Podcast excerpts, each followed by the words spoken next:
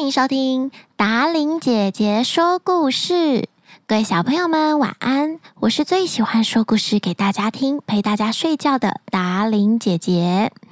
今天我们一样要说格林童话的故事，这个故事叫做《糖果屋》。你可能也会听到另外一个名字，叫做《汉赛尔与葛丽特》。糖果屋这个故事在二零一三年还被拍成电影《女巫猎人》。到底这个故事在讲些什么呢？跟着达玲姐姐一起听故事喽。本故事由达玲姐姐改编。很久很久以前，在一座广大的森林旁边，住着一位贫穷的樵夫，还有他的两个可爱的孩子。男生的名字叫做韩森。而女生的名字叫做格雷特。两个孩子的妈妈因为生病，很早就到天国去了，所以樵夫又娶了一个妻子。樵夫的生活过得非常的辛苦，他们穷的常常三餐不继。有一年的冬天，村里发生了大饥荒，让原本就很穷困的樵夫一家人更加的难耐了。有一天晚上，樵夫在床上翻来覆去，他想着到底应该怎么做才能让孩子们温饱呢？他还是想不到办法，于是便深深的叹了一大口气：“唉，我真不知道该怎么办才好啊！我们都吃不饱了，我要拿什么来养活这两个可怜的孩子呢？孩子现在正值青春期。”没吃饱，怎么能发育得好呢？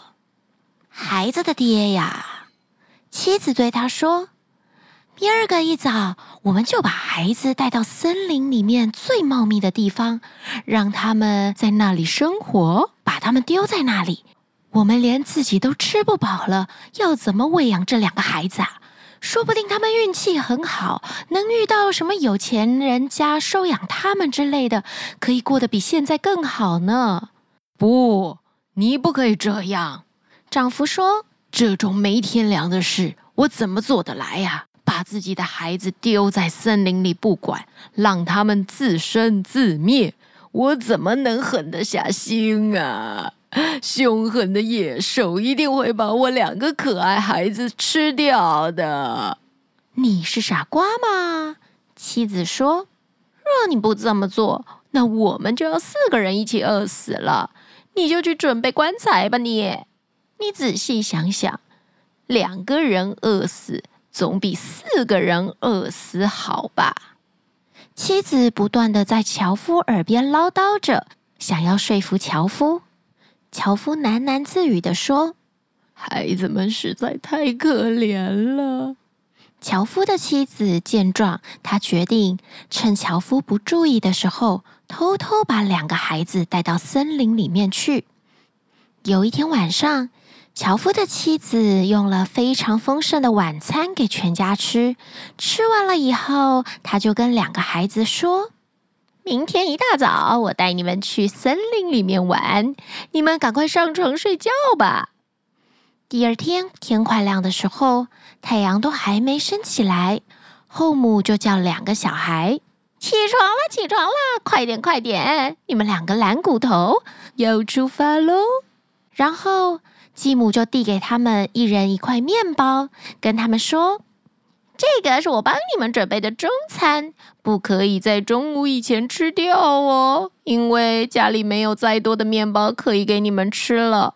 不过森林里面有更多美味的好食物，走，我们一起去。聪明的韩森昨天晚上就觉得继母怪怪的，跟平常不太一样。所以，他趁着继母睡着了以后，偷偷地跑到院子里，捡了非常多的小石子，放在口袋里，以防万一。然后，他们就出发了。韩森一边走，一边丢下小石子。继母带他们走了好远好远，穿过了两条小溪，来到了一片大草原。继母对他们兄妹说。你们先在这玩耍一下吧，我去看看哪里有好吃的食物，我们再带一点回去给你们的父亲。两兄妹就听继母的话坐下来了。他们不知不觉睡着了。等到醒来的时候，天已经黑了。妹妹格雷特害怕的哭了起来，而哥哥韩森牵起妹妹的手：“别哭，格雷特，我有用小石子做记号。”于是，韩森跟格雷特就循着小石子的记号，一步一步地走回家里去。两个人终于回到家来，打开门，爸爸非常的高兴，但是继母却沉着脸。没想到这两个孩子竟然回来了，搞什么呀？下次一定要把他们带到更远的地方。继母心里想着。又过了几天，某一天下午，樵夫出门去的时候，继母又跑来跟两兄妹说：“走，妈妈带你们去一个神秘的地方。”聪明的哥哥心想：“这一次一定又要把我们丢在外面了。”但是他来不及去捡小石子，就被继母带出门了。韩森边走边想。他只好用面包来代替小石子，一样沿途撒下去。这一次，继母带他们穿过了五条小溪，爬过了一座山，来到了一个黑色的森林里。继母对他们两兄妹说：“在这里等我一下下，我等一下就回来。”于是，两兄妹就坐在那儿，等了好久好久。天已经黑了。继母还是没有回来，于是韩森就跟妹妹说：“别担心，格雷特，我们沿着面包屑回家吧。”可是他们怎么找也找不到面包屑，怎么办呢？哥哥，我肚子好饿。原来面包屑被鸟儿给吃掉了，这一次连哥哥韩森都不知道该怎么办才好。两兄妹又饿又渴的在森林里徘徊着，妹妹格雷特禁不住又哭了起来。妹妹，不要哭，等到天亮了，哥哥再带你回家。夜更深了，兄妹俩累到不知不觉又睡着了。第二天早上天一亮，兄妹俩一醒来就努力的找回家的路。走啊走着，突然韩森的眼睛一亮。他看到妹妹那儿有一栋房子，他们俩高兴的走近一看，哇，哥哥，这房子全部全部都是用糖果还有饼干做成的耶！饿坏的两兄妹忍不住飞奔过去，他们忘情的吃了起来，真好吃，真好吃！哥哥，哥哥，你看，这是巧克力。妹妹，你吃慢一点。虽然韩森叫妹妹吃慢一点，但他也很兴奋地吃了起来。正当两兄妹吃得开心时，背后传来了一个和蔼的声音，说：“是谁在吃我的房子呀？”一个贵夫人从屋子里走了出来。对对，对不起，我我我们是在森林里走丢的。因为肚子实在太饿了，所以我跟妹妹就就就吃了起来。韩森有礼貌地对贵夫人说：“没事儿，没事儿，你们两兄妹真可爱。来来来，我最喜欢小孩子了，进到我的屋子里来，屋子里有更多好吃的东西呢。”贵夫人温和地邀请着两个孩子。两个孩子非常的开心，就跟着贵夫人进到屋子里去了。贵夫人拿出好多的美食请他们吃，吃饱之后又带他们两个到漂亮又舒适的床上休息。兄妹俩太开心了，不一会儿便睡着了。哼哼哼哼哼，太好了，又抓到两个孩子。等我把他们喂得肥肥胖胖的，我就可以吃掉他们。原来这个贵夫人是一个专门吃小朋友的魔女变成的，所以她才故意在森林里面盖这座糖果屋，吸引孩子们的注意。第二天早上，当韩森还有格雷特醒来的时候，他们两兄妹已经被分开了。韩森被关到一个大箱子里面去。哎，女孩，把这个东西端去给你哥哥吃，等他吃胖一点，我就可以把它吃掉了。快去！昨天和蔼可亲拿着食物给他们吃的贵夫人，变成了一个可怕的魔女。格雷特吓坏了，但是他知道哭是没有用的。魔女每天都命令他做各种不一样的工作，只要他一休息，魔女就会骂他：“你再不好好做事，我就不吃你哥哥，先吃你。”魔女每天也都会去看他的哥哥韩森，看他有没有吃胖一点。但是因为魔女的视力不好，所以她只能用摸的。来，伸出你的手，让我摸摸你。每天魔女都会叫韩森伸出他的手指头。怪了，你每天吃这么多的东西，为什么你都没有胖一些呢？魔女失望的走掉了。原来聪明的韩森每次都伸出他吃过的鸡骨头给魔女摸。